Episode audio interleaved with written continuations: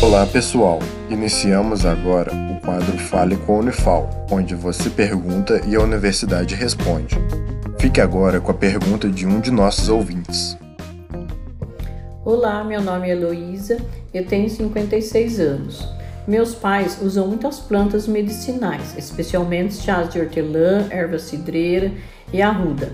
Eles podem ser tomados à vontade ou podem trazer efeitos colaterais. Seguimos então a resposta. Eu sou Gabriela, eu sou médica de família, homeopata e professora de medicina familiar e comunitária da Faculdade de Medicina da Unifam.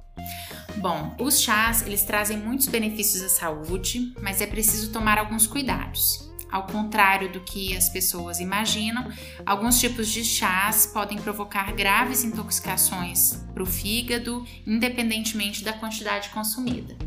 Por isso é preciso ficar atento às limitações de cada pessoa e do material que se utiliza para preparar o chá.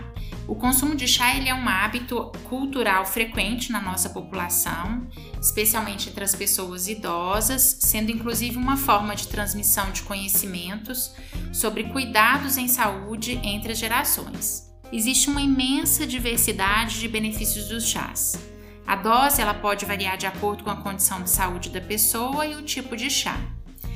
Os efeitos adversos, né, os efeitos colaterais dos chás, dependem da dose, de quem está consumindo e da quantidade de chá consumido. Por exemplo, os chás com cafeína, eles podem causar uma excitação e até alteração do, do sono, com insônia, né? Chás de alho e erva cidreira podem desencadear uma queda da pressão, enjoo ou outros distúrbios gastrointestinais. E alguns chás que têm efeitos diuréticos podem provocar dor de cabeça, perda do apetite, sintomas de desidratação e enjoo também. A combinação dos chás com alguns medicamentos podem causar interações medicamentosas e alterar então o efeito dos remédios, e como consequência, pode trazer é, alterações ou ineficácia do tratamento. Por isso, devem ser informados ao profissional de saúde os medicamentos e os chás de uso frequente para serem contabilizadas as interações medicamentosas com as novas terapias. Além disso, é importante lembrar que em algumas condições os chás são contraindicados, como por exemplo nas gestantes. Isso porque a gente não tem estudo que comprove a segurança durante a gestação e também alguns podem causar sangramento e até aborto. Então, como eu falei, os chás eles trazem muitos benefícios à saúde, mas é preciso tomar alguns cuidados. Esse foi o Fale com a Unifal.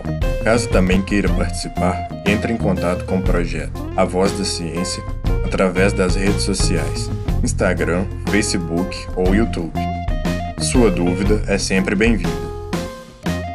Esse projeto de extensão tem o apoio da Rádio Federal de Alfenas FM